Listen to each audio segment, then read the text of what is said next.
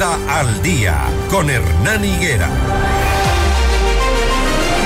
Saludo a esta hora al mayor Héctor Franco, jefe de la Unidad Nacional Antisecuestros y Extorsión UNACE. Queremos hablar sobre la liberación de Colin Armstrong, cómo actuar ante un secuestro extorsivo, mmm, toda vez que hemos escuchado de forma muy cercana cómo este tipo de secuestros se están dando muy a menudo o son delincuentes comunes o se trata de unidades eh, delictivas organizadas. Eso queremos conversar con Héctor Franco, mayor de la policía, jefe de la Unidad Nacional Antisecuestros. Mayor, buenos días. Ayer estábamos esperando la información, pero bueno, la dieron en rueda de prensa. Quisiéramos, quisiéramos que nos entreguen detalles de cómo ubicaron a Colin Armstrong. Buenos días. Hernán, muy buenos días. Un gusto. gusto poder eh, hablar con ustedes y poder dar algunos tips para que la ciudadanía pueda entender cómo poder resolver en este tipo de casos. Por favor. El caso que estuvimos eh, del señor eh, ex cónsul fue algo bastante complejo. Es una organización delincuencial que quiso hacer eso. Tenemos eh, en el Ecuador dos tipos de organizaciones. Las organizaciones que están constituidas para eh, realizar este tipo de delitos y la otra parte que son los secuestros de oportunidad. Eso, eso estamos viendo bastante por acá por Quito, personas que se quedaban libando en la vía pública, que después de eso eran eh, secuestradas, sacaban dinero de sus cuentas y comenzaban a pedir dinero a sus familiares. Eso es el secuestro de oportunidad. Eh, en este otro fue una organización que entraron 15 personas eh, aproximadamente a su, a su hacienda, fuertemente armados, entraron, le despojaron a él de, de, sus pertenencias, le subieron a un vehículo y le sacaron a él y a su conviviente de, de la hacienda.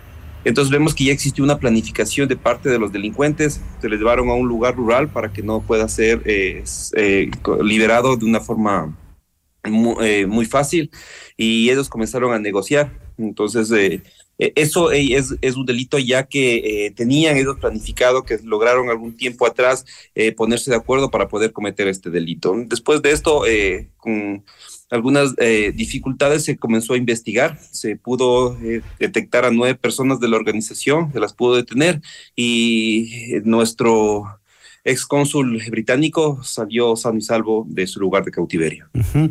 Seguramente lo que estaban pidiendo es que nadie tome contacto con la Policía Nacional, es lo primero que dicen, ¿no?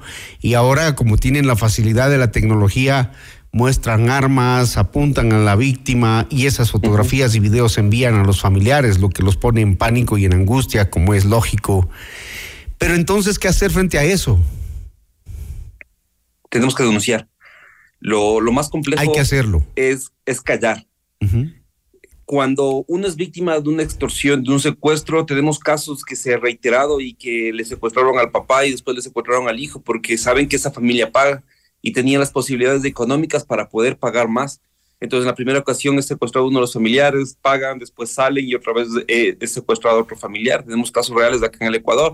A así también como la extorsión. La extorsión sabemos, ¿no es cierto?, que es bastante complejo, porque no sabemos de dónde viene o cuándo vamos a ser víctima de, un atentado de parte de estas personas.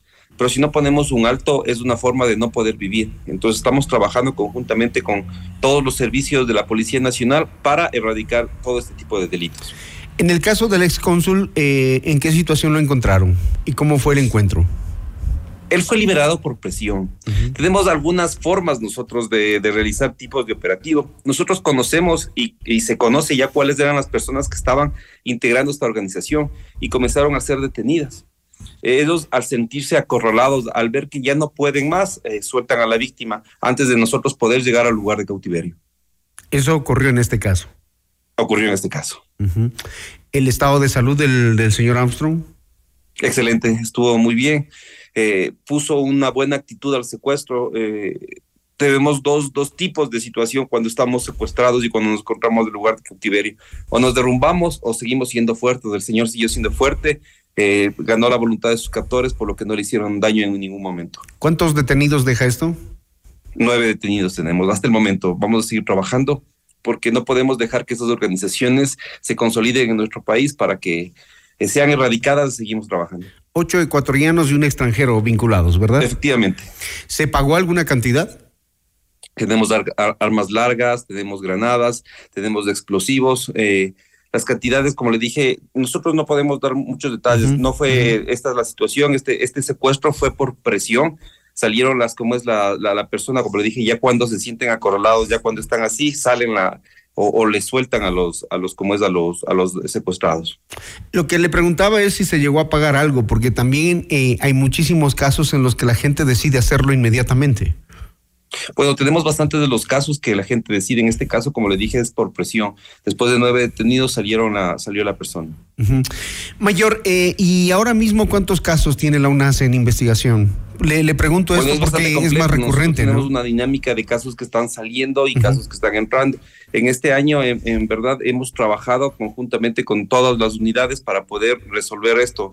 Tenemos 124 eh, casos, 117 están resueltos y los demás estamos trabajando. Eh, eso serían las cifras que nosotros estamos manejando hasta el momento. Siete casos pendientes, entonces, em, siempre llamar a la UNACE será lo mejor, siempre. Eh, de, lo que conocemos, y no lo digo yo, lo dice la gente que, que sabe, la gente que ha tenido desafortunadamente estas experiencias, la UNACE es una de las mejores unidades de la Policía Nacional con un alto nivel de efectividad. Y claro, los delincuentes lo que temen es que se llame precisamente a la UNACE, pero es que hay un trabajo técnico de por medio y resultados, sobre todo, mayor.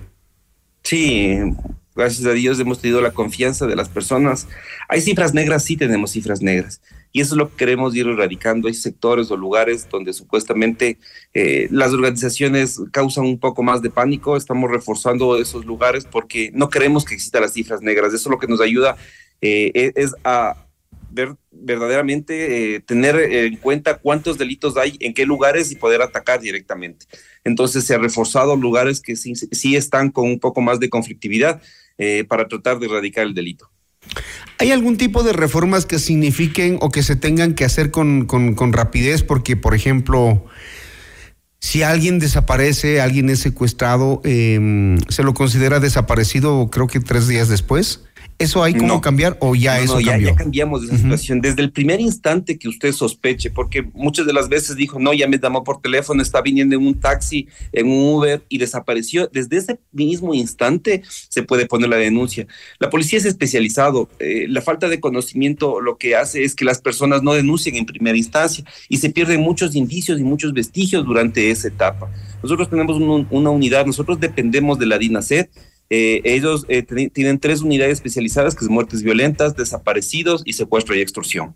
Las tres eh, son especializadas. En el momento que nosotros nos enteramos de que nuestro familiar no respondió, se perdió pasó algo, inmediatamente nos trasladamos a la DINASED o al 911 para que nos asignen un investigador y en ese momento se comenzaría ya a recabar los indicios. Entonces dependería mucho de la persona, la otra persona y las circunstancias que, que, es lo que va a decir, ¿no es cierto? Si es que, como le dije, estaba eh, a mi casa y desapareció, es diferente que haya salido, se fue a una fiesta o se fue de viaje, es, es muy diferente, depende de las situaciones, pero ya está constituida eh, la DINASED con su unidad desaparecidos desde el primer segundo que usted piense o sienta que su familiar no está.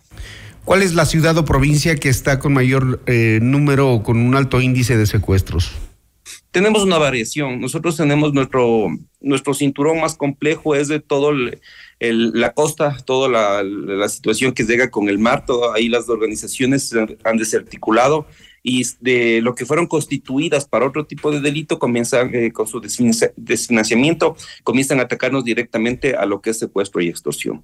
Las bandas quieren o piensan que la extorsión y el secuestro les va a financiar eh, los recursos que antes manejaban o los recursos que antes tenían, por eso estamos atacando y, queremos y que entienda la, ciudadanía que no podemos dejar que esos delitos sigan, eh, que nos denuncien, que nos sigan, que sigan confiando en nosotros para nosotros poder eh, responder de una manera eficiente. De los 117 casos resueltos, ¿cuántos secuestradores están presos, denunciados y presos? le, miento con, con el número, pero ya estamos llegando a los 400 detenidos, tanto en secuestro como en extorsión. En este año. En este año. Wow, es alto, ¿no? Gracias.